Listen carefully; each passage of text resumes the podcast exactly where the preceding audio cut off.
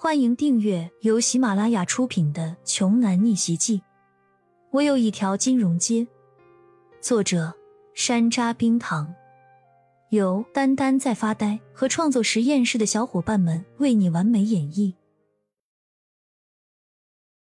第一百零二章，胡蓉站在会客室门口一动不动的等着，就好像是一个随时会爆炸的火药桶。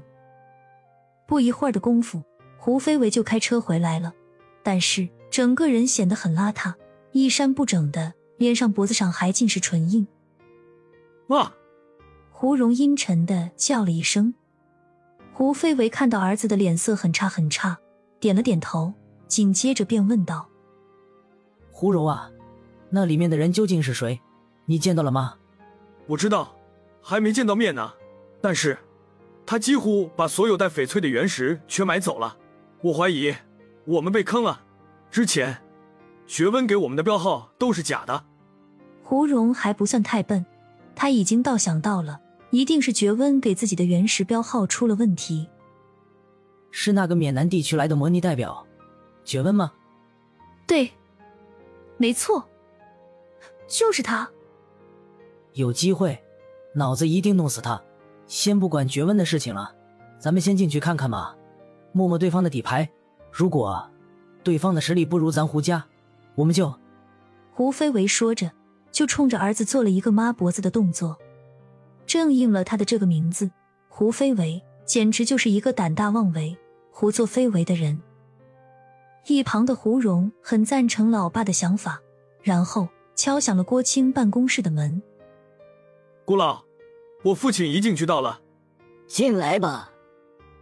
郭青说道：“会长办公室的门缓缓打开了，说是办公室，其实就是展览馆为郭青临时安排的一个豪华会客厅。”胡氏父子刚一进门，就看到焦阳翘着二郎腿，玩味的看着他们俩。怎么又是你，焦阳焦大穷鬼？你他妈怎么还敢出现在我的面前？上午我是不是告诉你了，让你滚来着？胡蓉看到骄阳后，再也憋不住内心的怒火了。直接冲过去就要动手打死骄阳，但是他脑子一热的这个功夫，完全没有考虑到骄阳为什么会如此既霸气又悠闲的坐在这里。而胡蓉还没走两步，压根儿就还没到骄阳的近前来，就已经被郭青和觉温给拦了下来。胡蓉，你这样和我说话，就不怕我不卖给你那五十块翡翠原石吗？骄阳笑着说道：“什么？”焦阳的手里拿着那五十块原石，这简直就是平地起惊雷呀！胡蓉瞪大了双眼，不可思议的质问：“那个开出了九十块翡翠的神秘买家，又是你小子？不可能，绝对不可能！你他妈就是个骑电动车的臭屌丝！”胡疯子，谁告诉你骑电动车就是屌丝的？我要是屌丝，那这些东西是你给我的不成？骄阳甩出了一叠合同。都是购买原石的证书，整整一共九十份，一份不少。胡飞为听出来两人之间有过节，就问胡蓉：“到底是怎么回事？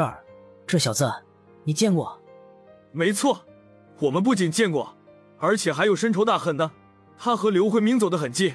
另外，他就是上午展会现场那个广播找人里说的，坐电动车来参加活动的那个人。”胡蓉现在的样子。就好像是恨不得要把骄阳给一口吃了，使劲搅碎似的。这位小哥儿，你和圈子之间恐怕是有什么误会。你们年轻人之间有共同话题，比较好沟通，没有什么解不开的恩怨。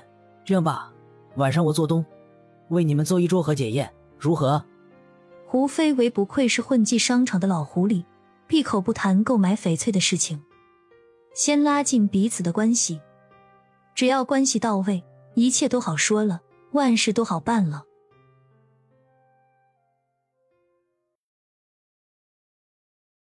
本集播讲完毕，想听更多精彩内容，欢迎关注“丹丹在发呆”。